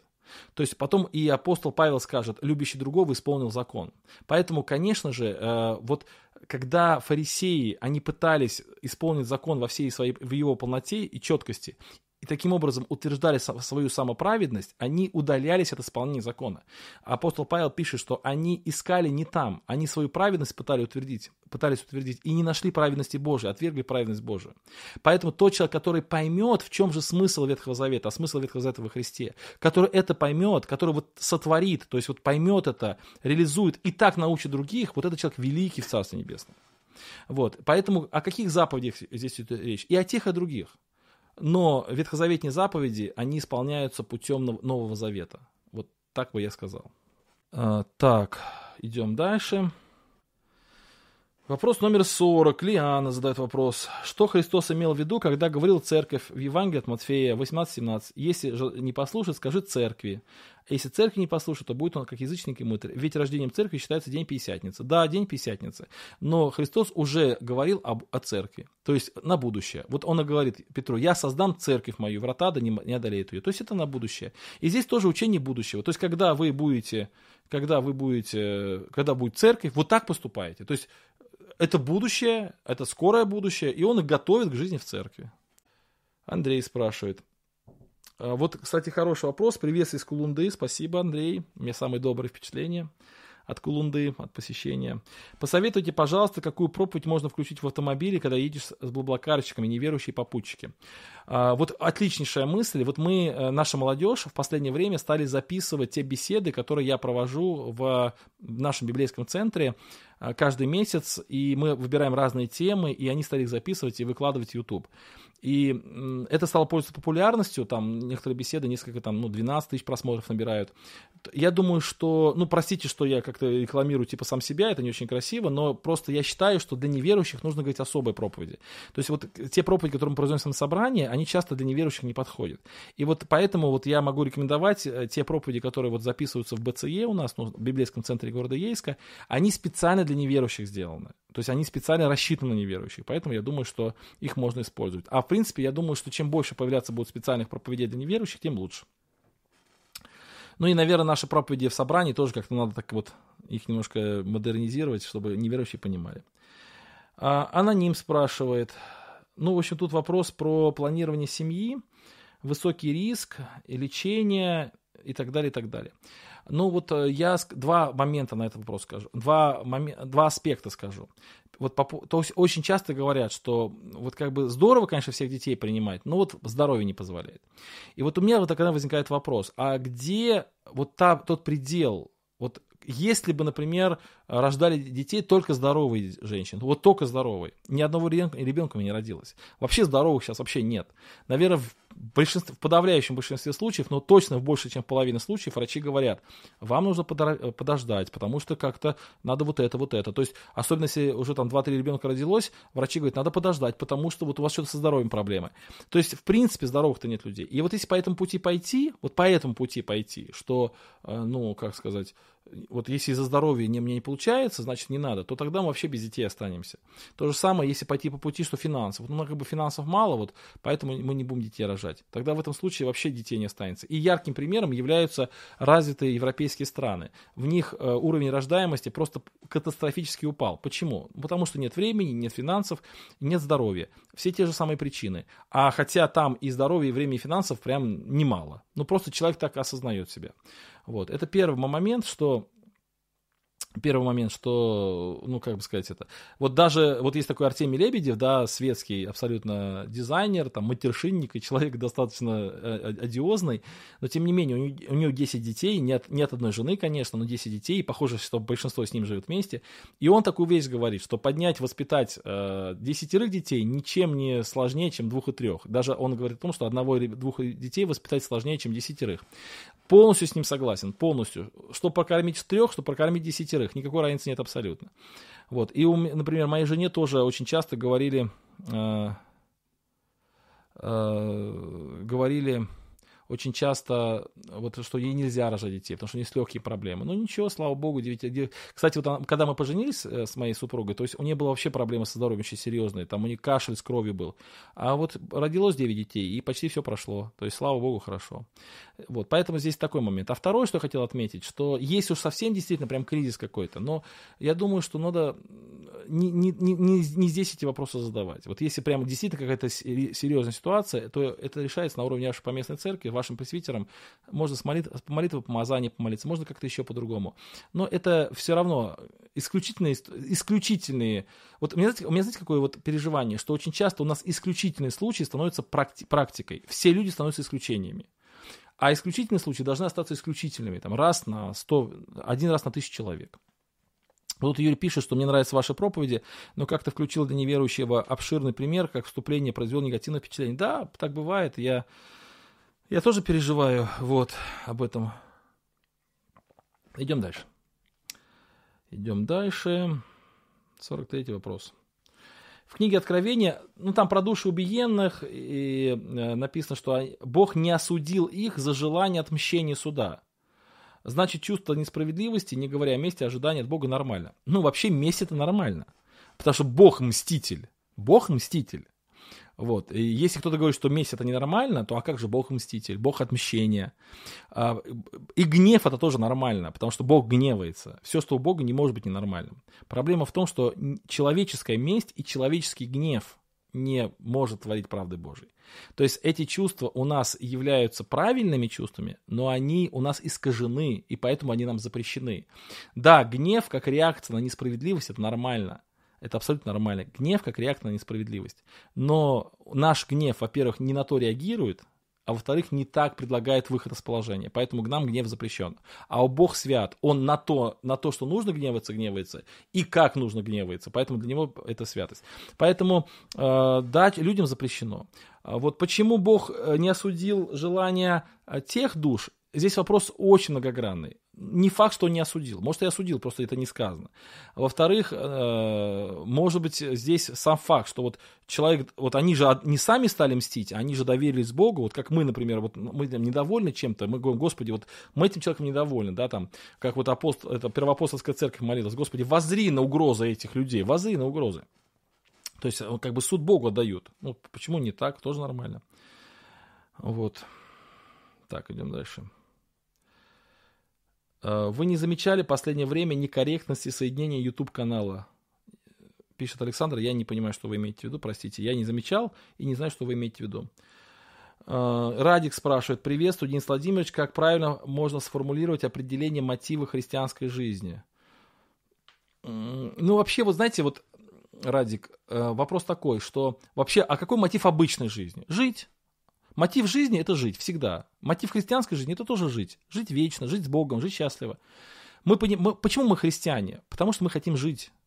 Потому что мы люди в первую очередь. Человеку свойственно желание жить. Он хочет жить.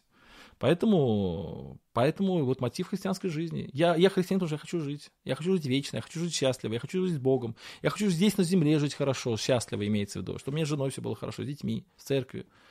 Поэтому мотивом жизни является жизнь, желание жить. Наверное, так. А, в чем мы сейчас можем искушать Христа? Спрашивает Ольга. Цитирует 1 Коринфянам 10.9, не станем искушать Христа. В чем мы сейчас можем искушать Христа? Ну вот мне надо, конечно, контекст посмотреть той главы, но я думаю, что мы искушаем Христа тогда, когда мы а, выпадаем из Христова. Вот, вот допустим, возьмем церковь. Вот церковь это Христ, тело Христово. Кстати, вот знаете, интересный вопрос. Иногда спрашивают, что значит быть, в, вот, что значит пребывать во Христе? Что значит пребывать во Христе? Ну и часто отвечает на вопрос как-то мистически, очень, так, очень сильно духовно. Я считаю, что Христос, когда стал человеком, то он пребывание во Христе очеловечил. То есть мы способны пребывать во Христе, используя простые человеческие понятия. Например, Библия. Библия это Слово Божье, это Бога-человеческая книга. Она человеческая, но она Бога-человеческая. То есть она как бы является Божьим Словом. Пребывать во Христе это Слово Христос. Да? Вот. Это пребывать в Библии, например. То есть читать Библию, значит пребывать во Христе. Церковь это Слово Божье, это тело Христово. Церковь это тело Христово. Это не иносказание, это реально тело Христово. Пребывать во Христе значит пребывать в церкви. Вечере Господне написано, что чаша, э, приобщаемся к крови Христа. Э, да, там православные католики особенно католики, как-то сильно-сильно углубляются в то, что это какая-то там преображение, там преосуществление и все остальное. Некоторые, некоторые протестанты вообще говорят, что это обряд ничего не значит, но Библия открывает, что не, удаля, не, не углубляясь в подробности, Библия открывает, что это приобщение крови Христовой. Значит, надо участвовать в заповедях для того, чтобы быть со Христом. Вот. Послушание Слову, церковь, заповеди. Вот то, что быть во Христе. Вот это и все ну, достаточно просто. И мне кажется, искушать Христа – это то, что как бы не, не участвовать в этом, не, ну, не пребывать в учении Божьем, то есть какое-то другое учение. Вот, то есть мы говорим Христу, вот есть твое слово, а мы как бы другое слово какое-то читаем, и исполняем другое слово, интересуемся другим словом. Или церковь, вот это твое тело, но мы не хотим быть в церкви, нам церковь не интересна, мы хотим вне церкви, ну и так далее. И вот это все, я считаю, ну, как бы оно больше вот. Ну, или там Павел в послании к Коринфянам говорит о блуде, да, то есть он говорит, что блуд это соединение, то есть с ну, грехом, да, с, блудницей, а наше тело принадлежит Христу. Это тоже вот искушение Христа. Как бы оторвать от Христа в какой-то части и э, вот, ну, вот это искушение Христа. Так, освящение не очень удачно пишут. Ну, да, с освящением надо еще работать, конечно. Вот, но будем думать. Так, идем дальше. Друзья, знаете, я уже буду сейчас заканчивать, потому что много-много еще вопросов, а уже время тоже много. Вот вопрос такой. Сосед, неверующий вахтовик, это Антон спрашивает, после вахты два дня слушает очень громкую музыку. Ну, короче, мешает детям. А, я пробовал добром воздавать и работу делал, деньги не брать, но теперь невозможно, не хочу, чтобы дети мои слушали. А, вот, это вообще, конечно, вот, вот, то есть я представляю вашу ситуацию, что вахтовик приезжает с вахты, врубает музыку на всю мощность, да, и он э, мешает жить просто. Я вот представляю вашу ситуацию, меня в дрожь берет. Для меня вообще тишина это очень важно. У нас однажды соседи завели гусей, и эти гуси так воняли сильно, и я прям несколько дней мучился, прям, потому что выходишь на веранду кофейку выпить, а там запах такой от этих гусей. Они прям недалеко от нашей веранды завели сарай. Вот. И вы знаете, я пошел к этим соседам, так аккуратненько поговорил, и они сразу перенесли. Вот просто милость Божия, что вот они, ну, они говорят, извините, мы не подумали. Все перенесли, все хорошо, и уже несколько лет такой у нас благодать там на веранде никакого запаха нет, все хорошо. То есть вот, слава богу, у нас такие соседи оказались добрыми. А у вас э, такая ситуация, что ну вот как бы сосед не хочет. Тем не менее, все-таки хочу э, посоветовать, попросите его, просто попросите, подойдите, скажите, друг, но не могу, невыносимо просто уже, просто кошмар какой-то, пожалуйста, ну не делай так. Вот, ну прям попросите его об этом. Если он ни в какую не согласится, скажите так, я за вас помолюсь. Вот. Ну и помолитесь о нем. Я думаю, что Бог вступится. Вот Бог вступится. У нас тоже с одним соседом были такие, ну как бы не то, что у нас с ним были тяжбы, у него были тяжбы со всеми соседями, в том числе и с нами. Писал какие-то записки. Помню, однажды он написал, я пошел на почту, получил письмо. А заказное письмо, оказывается, сосед пожаловался на нас, что мы какую-то яму где-то вырыли, какие-то нечистоты сливаем куда-то. Короче, так, там написал такого, то, что просто не знаю. Вот, и а вот, и это, ну, я такой возмущенный был, прям вот возмущенный. Пришел домой, думаю, сейчас я ему позвоню, все выскажу. Но потом успокоился, помолился, и действительно пришла комиссия, там целая история была. Но как-то очень быстро все разошлось, и потом он, этот сосед уехал. Уехал, и как бы хорошо стало. Вот, то есть, ну, вот так бывает. Бывает, что надо молиться за соседей наших, обращаться в полицию, жаловаться в администрацию. Ну, Возможно, это допустимо, но, наверное, в каких-то прям супер крайних случаях, когда уже ситуация просто, просто вот, ну, там, я не знаю, сосед представляет угрозу какую-то, прям а, пьяница, алкоголик, там, может быть, там, едет на машине, например, там, может кого-то задавить. В этом случае, да, действительно можно обратиться в администрацию, допустим, пожаловаться, но это очень опасный путь и очень сложный, поэтому давайте, лучше я советую вам сначала с ним поговорить, прям упро- попросить его, слушай, друг, ну, пожалуйста, прям вот тебя умоляю, хочешь, я денег заплачу, чтобы ты музыку свою не слушал, вот, ну, и потом уже молиться об этом. А, вот. Вопрос о цвете. Можно ли понимать, что в Евангелии от Луки там пропущены, то есть как бы, ну, четыре евангелиста, они по-разному описывают там некоторые события.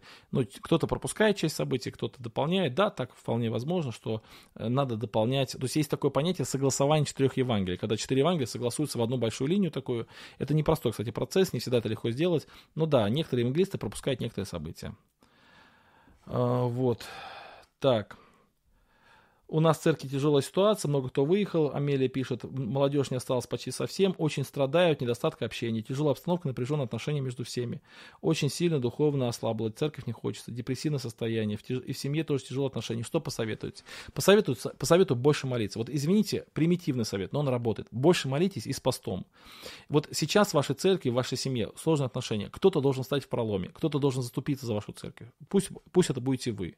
Да, и в народе израильском тоже были сложные в Ветхом Завете. Были периоды, когда там народ жирел и э, от Бога отступал. И только некоторые пророки, они молились за народ, и только некоторые пророки спасали народ. Так бывало. А потом, все, а потом опять все становилось хорошо.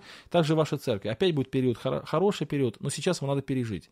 И сейчас не время пускать руки, а время как можно больше молиться за церковь и пытаться все делать для того, чтобы ситуацию исправить. Даже если вы сестра, но даже простая сестра может очень много доброго сделать, приглашать в гости людей, как-то налаживать общение, молиться. Но если ничего не получается, просто молиться. Молиться много и молиться усердно. Вот. Нет, в прокуратуру обращаться не грех в случае, если это жизненно важно. То есть я уже привел пример. Пьяный сосед гоняет на машине, там детей может подавить. Конечно, надо обратиться в полицию. А, вот. Какая цель наказания в церкви, если человек раскаивается? А, целей несколько. Ну вот, например, если... Сейчас, секундочку. Вот. А, ну, например, человек, допустим, согрешил страшным грехом, каким-то тяжелым, то этот грех является плодом, плодом определенной жизни. То есть человек обычно не согрешает тяжелым грехом резко. Это путь. И вот человека наказывают для того, чтобы он этот путь осознал. То есть он может раскаяться в каком-то конкретном грехе. Вот он вот пал в грех какой-то, и вот в нем раскаялся. Вот именно в этом грехе. Потому что ему стало страшно, и он в нем покаялся. Но э, тот путь, который привел к этому греху, вот, он, возможно, не осознал. И ну, здесь, конечно, нужно наказание. То есть какое-то определенное наказание, чтобы человек осознал это. Это первое. Второе, ну, это и педагогическая цель для него, для человека, это и воспитательная для других людей, ну и так далее. То есть наказание в Библии, оно есть, э, и даже если человек раскаивается, все равно в некоторых случаях наказание оставляется, ну, в некоторых не оставляется, то есть не всегда бывает человек сразу, ну, сразу прощается. Все зависит, очень много зависит от э, ситуации с человеком, это решение все-таки пасторского совета, вот есть пресвитер, пресвитеры в церкви, они решают вопрос, потом выносят его на членское собрание и делают то или иное представление. Бывают случаи, когда человек даже там серьезно согрешил, его не наказывают, а, там, я знаю, вот случай, там человек сорвался в пьянку, например, и он раскаялся очень сильно, ну, как сорвался, ну, он был пьяницей, потом покаялся, уверовал, стал членом церкви, а потом, как бы, в один день сильно запил, там, вот, в один день, его не наказали. Вот я такой случай знаю, это, конечно, исключение, это редкость, но такой случай был, вот я его лично знаю, потому что э, человек, ну, просто недавно вышел из этого состояния, и церковь решила, что его не надо наказывать. Кстати, ну, насколько я знаю, в этой церкви, ну, я как бы давно там не был, ну, в смысле, я не лично эту ситуацию знаю, как бы это не со мной произошло, ну, не, не, не при мне произошло, по, по рассказам знаю, но вроде как все хорошо. Ну, а бывает, наоборот, случаи, когда человеку нужно действительно, чтобы он пришел в себя, чтобы он осознал свое преступление. Потом бывает, человек согрешил, он кого-то огорчил, кому-то, вот, знаете, вот ходит там парнишка там неверующий, и вдруг верующий сильно согрешил, например, там, ну, выпил, ну, так, даже выпил, например, что-то, и послужил соблазн для этого парнишки. Ну, конечно, наказание требуется, чтобы хотя бы для того, чтобы этот парень, который неверующий, хоть как-то мог, ну, ему хоть как-то объяснить эту ситуацию надо, да, то есть такой соблазн серьезный, вот, ну и так далее. Так. Нет, вот если коррупция процветает, я думаю, что это не наше дело. Коррупция там, я не думаю. Да, выспаться мне неплохо бы, я согласен. Друзья, давайте еще пару вопросов и, наверное, будем заканчивать. Э, слышала в проповеди, что верующим не надо ходить на кладбище, пишет Маргарита, в родительскую субботу, отмечать годину или 40 дней. Скажите ваше мнение, как вы к этому относитесь. Я тоже так же отношусь. То есть я считаю, что нам нужно дистанцироваться от этих дат не потому, что эти какие-то даты особенные, плохие, а потому что мы смешиваемся. То есть понятно, что вот есть православие, такое, ну, там, как бы книжное православие, а есть практическое православие. И вот люди ходят на кладбище, это все, это, это все э, язычество. Это даже вам скажут православные священники, что это язычество. Даже священники скажут, что это неправильно. И нам, конечно, нужно не смешиваться. То есть нам нужно понимать, что если мы пойдем там, в родительскую субботу на кладбище, мы э, будем ассоциироваться с тем же самым пониманием. На кладбище к родителям надо ходить, конечно же. Но это можно делать в любой другой день. Чтобы нам, нас не ассоциировали, что мы тоже так думаем. А мы так не думаем. Мы не считаем, что мы э, там, должны там, э, ну, какой-то там, я не знаю, помощь родителям оказать нам умершим там, и так далее. Почему в Краснодарском крае, пишет Павел, многие братья проповедя говорят кофе вместо кофе? Ну, потому что Краснодарский край, здесь вообще братья на суржике общаются. То есть, вот, э, суржик это такой смесь украинского и русского языка. Тут вообще такое иногда услышишь, что кофе покажется э, вообще английским звучанием. Входите тесными вратами, спрашивает Василий. И вопрос, широкий и узкий путь в среде христиан, что имеется в виду? А, или это мир широкий путь, а узкий христианский. Вот если по контексту Библии, узкий путь это Христос. Узкий путь, широкий путь это вне Христа. Вот, если по контексту Библии. В нашей, конечно, среде мы уже там дополнили, что узкий путь это там путь страданий, там широкий путь это христиане, идущие там путем каких-то свобод. Это все как бы уже такое, знаете, мясничковое. А вот на самом деле вот библейское понятие, что узкий путь это путь Христа, это путь Христос. Христос и есть узкий путь. Он и есть врата. Он врата, он путь, и вот кто выбирает его, тот идет по узкому пути. То есть по широкому пути нельзя дойти в небо. Вот так вот. Иногда говорят, вот есть христиане, они, конечно, спасутся, но они идут по широкому пути. Нет, по широкому пути нельзя спастись. По широкому пути люди идут в погибель. Поэтому, если мы кого-то говорим, что он идет по широкому пути, значит, он идет в погибель. Вот. А не про всех христиан, с кем, мы не согласны, мы можем так сказать. Вот. Узкий путь – это путь Христос. А, пишет Инна, что рада, что рубрика работает. Я еще не член церкви. Встал вопрос между выбором между одни, одной церковью ЕХБ и другой церковью ЕХБ. Там МСЦ, ЕХБ и ЕХБ. Я не вам не посоветую ничего. Это будет некрасиво. Если я скажу, что выбирайте МСЦ и ЕХБ, а, это будет как реклама такая некрасивая. Если я скажу, выбирайте ЕХБ, ну я же не знаю. Выбирайте сами. Вот не, не смогу, не, не, не подскажу. Я, я очень рад, что вы по-доброму ко мне тут относитесь и хорошими слова тут пишете, слава богу. Но этот вопрос не очень, не очень корректный, простите, но как бы не, не буду отвечать на этот вопрос. А, так, тут тоже вопрос, на который я не отвечу, потому что здесь вопрос касается книги царств. Там написано, что Версавия дочка Елиаима, она внучка Ахитофела. В Паралипоменон написано, что это дочь Амиилова. Почему разные отцы указываются, я не знаю. Есть целый ряд таких вопросов, где несогласованность имен. Каждый из этих вопросов требует отдельное, отдельного рассуждения. Вот лично для меня это все не очень важно. То есть я не вижу, лично для себя, вот я еще раз говорю, для кого-то может быть это важно, но лично для, себя это не, для меня это не очень важно, потому что я не вижу практического смысла в этих вопросах. Даже если я разберусь, почему разные отцы указаны, как бы это никакой пользы мне не принесет. Поэтому я как бы такими вопросами вообще не занимаюсь. Так. Здравствуйте, отец Денис. Спасибо. Так приятно. Отец Денис. Как быть, если нет рядом авторитетного служителя, кому можно было бы исповедаться? Ну, сейчас это вообще не проблема. Можно найти любого служителя вот в, в, в окружении в каком-то, договориться о встрече, специально приехать и пообщаться. Ради исповедания я знаю одного человека, который проехал тысячу километров. Так что у вас тоже есть такой же шанс такие же подвиги совершить. Можете проехать какое-то количество километров. Вот. Ну, можно и по телефону исповедаться, но я не очень одобряю этот путь. Лучше, лучше все-таки лично. И даже если ради исповедания вам придется потратить деньги и потратить время, то это стоит того. Тоже цитаты из, из Петра про то, что небеса и земля сгорят. Вопрос, где будет озеро Огненное. Я считаю, что озеро Огненное – это некий э, образ, а не то, что прям конкретно озеро, Огненное некий образ. Вы молитесь языками? Нет, я языками не молюсь. Знаю только русский язык, а языки пятидесятнические и харизматические считаю заблуждением. Я на них не молюсь. Ну и не умею. И не хочу уметь. А, вопрос. Все ли псалмы пророческие говорят о Христе?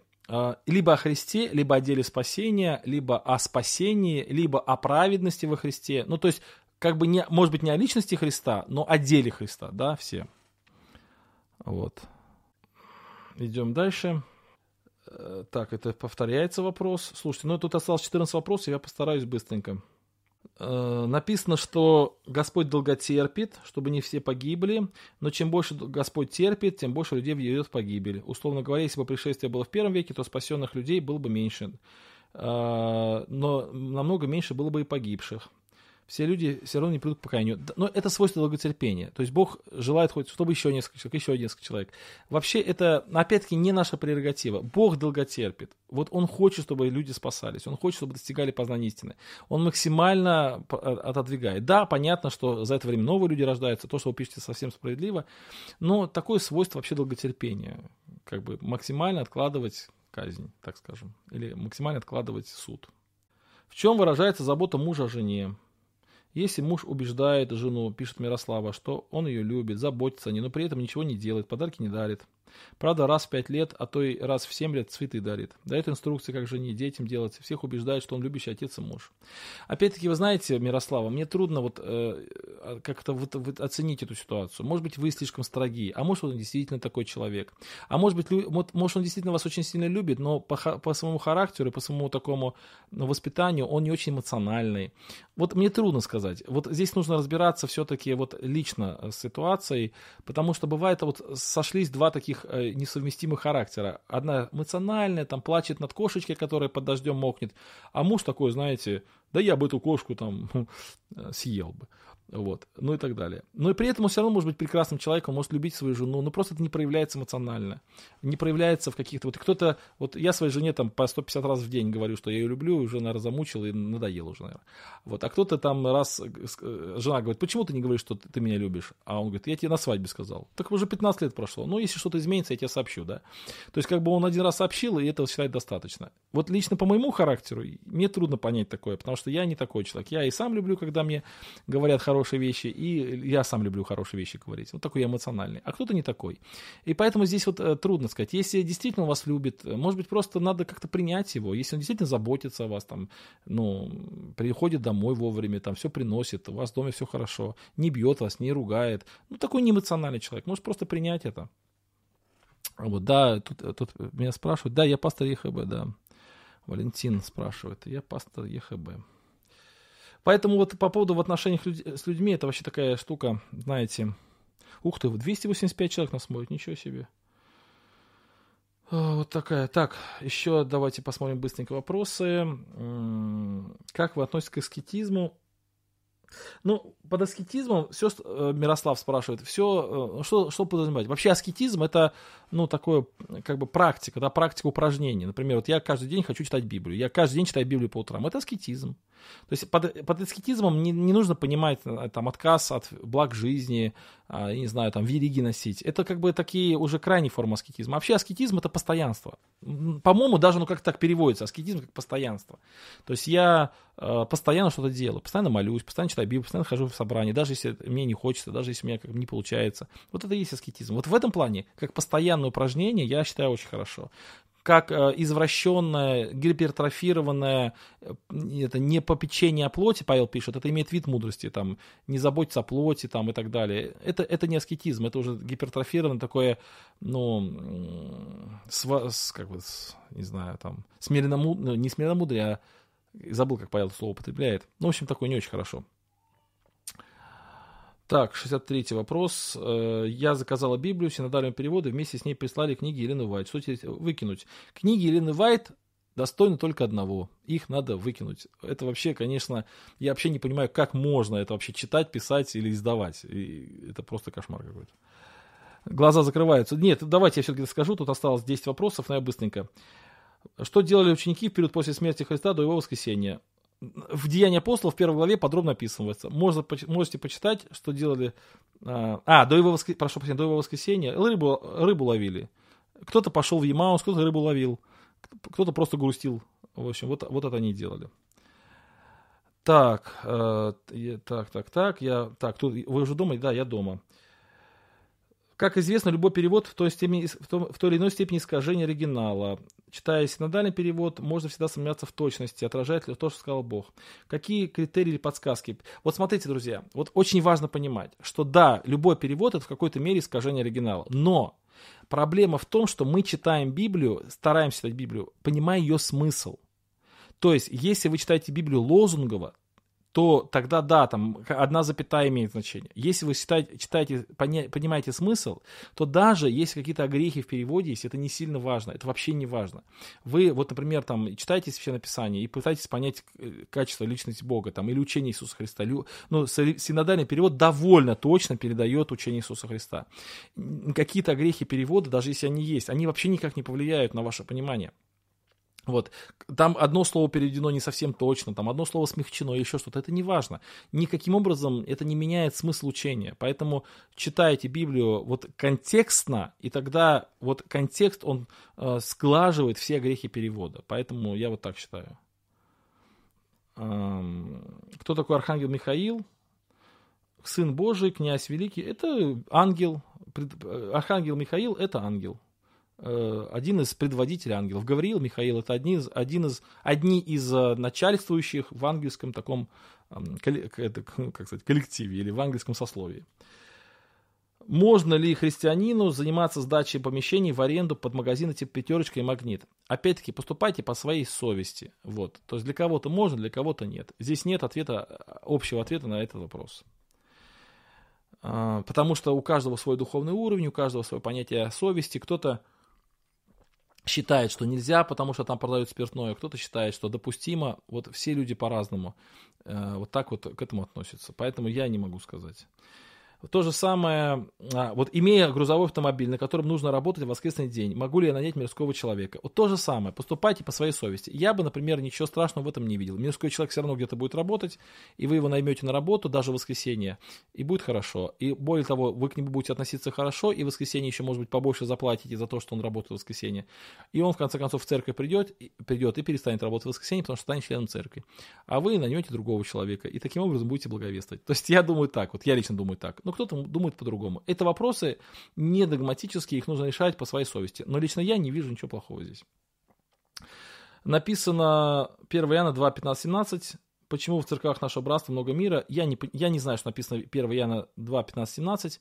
Много-много раз я просил, когда задаете вопрос, цитируйте вопрос полностью, цитируйте место Священного Писания полностью. Сейчас я не могу открыть Библию, чтобы прочитать место Священного Писания. И что-то написано про прически в 1 Иоанна я не помню, поэтому не могу вам ответить на этот вопрос.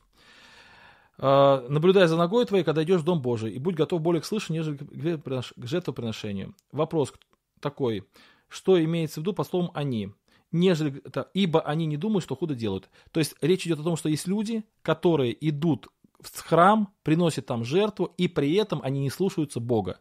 Вот в Ветхом Завете очень много было претензий у Бога по отношению к людям, которые приносят жертвы, а при этом слова Божии не исполняют. И это грех. Они худо делают и не задумываются об этом. Поэтому Павел, этот, Екклесиаст пишет, когда идешь в Дом Божий, наблюдай за ногой своей. То есть имеется в виду, проверяй, насколько ты послушен Богу. И будь готов к тому, чтобы слушаться Бога, а не просто жертвы приносить. Вот тут такая мысль. Если ты Бога не слушаешься, не слушаешь и, не, и не, его повеление не исполняешь, то когда ты приносишь жертвы, ты делаешь худо. Вот тут такой смысл. Так, э,